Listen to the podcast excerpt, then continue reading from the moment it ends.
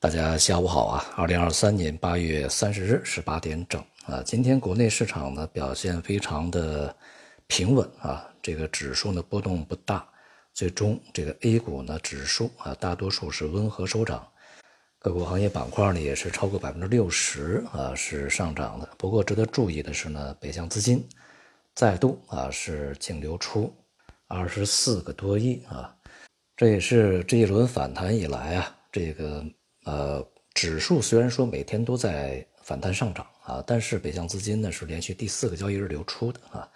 似乎呢是说明啊北向资金的去意已决啊，对于未来呢他们可能啊并不是特别看好，呃，在市场有反弹以后啊逢高呢去这个大规模的抛售了结出场，随着波动幅度的变窄，成交量的下降啊，这个买盘的力度呢也开始减弱啊。那么近段时间呢，就像我们在之前所说的啊，市场还会在就是这个反弹啊的一个区间里面，这一轮反弹的区间里面进行一段时间的震荡整理啊。但是从中长期来讲呢，这个下行的压力啊还是会在接下来的时间里面逐步再去回来，因为从基本面上并没有什么根本上的这个改变啊，对于对市场的一个影响。从消息上面的一个啊，广州呢是打响了这个认房不认贷的第一枪啊，这个对于房地产而言当然是个好事啊，有助于稳定房地产房地产市场现在的一个呃风雨飘摇啊摇摇欲坠的这样的一个状态，但是这个改变市场的趋势恐怕还是很难去实现啊。另外呢，就是在今天行业板块里面啊，芯片呢。相关的板块和个股呢，出现了比较大幅度的这个反弹上涨啊，可能与华为发布了最新的手机啊，里面它所采用的芯片有比较大的关系啊。华为 P60 Pro 啊，这样一个手机的发布啊，以及这个芯片的相关信息啊，确实确实还是相当的提气啊。如果相关的企业啊，对于芯片的这个呃研发制造有比较大的突破的话，那么。它所带来的意义呢，它可能不只是局限在芯片上面啊，它会带来更好的一些这个宣示效果啊，以及这个突破性的效果啊。我们接下来要看一些细节啊，但无论如何啊，这是一个好消息。近段时间的 A 股的表现，实际上和外围市场的表现，比如说美股啊，大体的节奏是相一致的啊。这几个交易日呢，美股也在反弹。一方面呢，前面跌的比较多，而另外一方面呢，对于这个未来。一些利率的走向啊，经济的走向啊，市场也需要这个进一步的观察。而昨天公布的美国的一些与就业相关的数据呢，开始走软啊，比如职职位空缺开始下降啊，这可能意味着美国的就业市场已经发生了冲呃这个松动。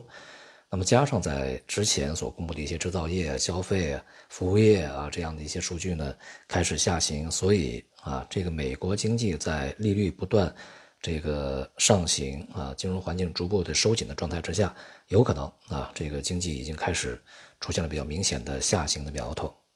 我们必须要注意的是，在这几天啊，美债收益率，尤其是长期债券收益率呢，出现了非常明显的下行。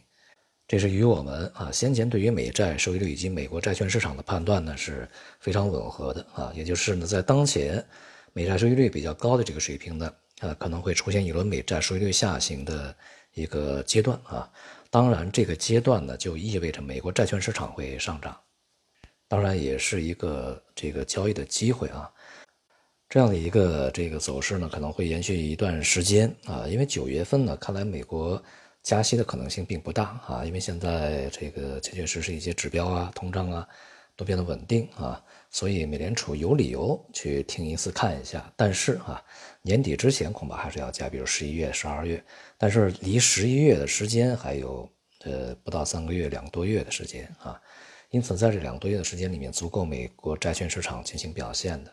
那么在这种情况下呢，可能市场会扭过来啊，这个转而对于未来经济形势呢，可能会出现一些啊相对比较负面的预期，呃，同时去推高。啊，这个美国债券市场同时去抛售啊，美国的股票，如果这样的行情展开的话，当然也就意味着外部的股市啊开始变得不稳定。那么如果说这个在之前 A 股与外部股市走势大体节奏相似的话，外部股市如果掉头向下啊，当然也会对 A 股再会重新带来这个下行压力啊，也就是 A 股有可能在当前水平，呃，结束它的反弹啊，重新的进行回软，这个可能性是比较大啊，需要去重点关注它的反弹结束的风险。总的来说呢，市场还是缺乏大机会的啊，这个一些利好呢，呃，它的力度啊也很难对于一个非常长期的系统性的呃市场压力呢去进行呃根本上的逆转啊，所以我们呃还是要尽量的保守啊，去这个针对这个市场，随着 A 股啊反弹力度的减弱啊，恐怕呢我们需要再去收缩啊，更加保守。啊，来去进行参与，甚至是停止参与啊。好，今天就到这里，谢谢大家。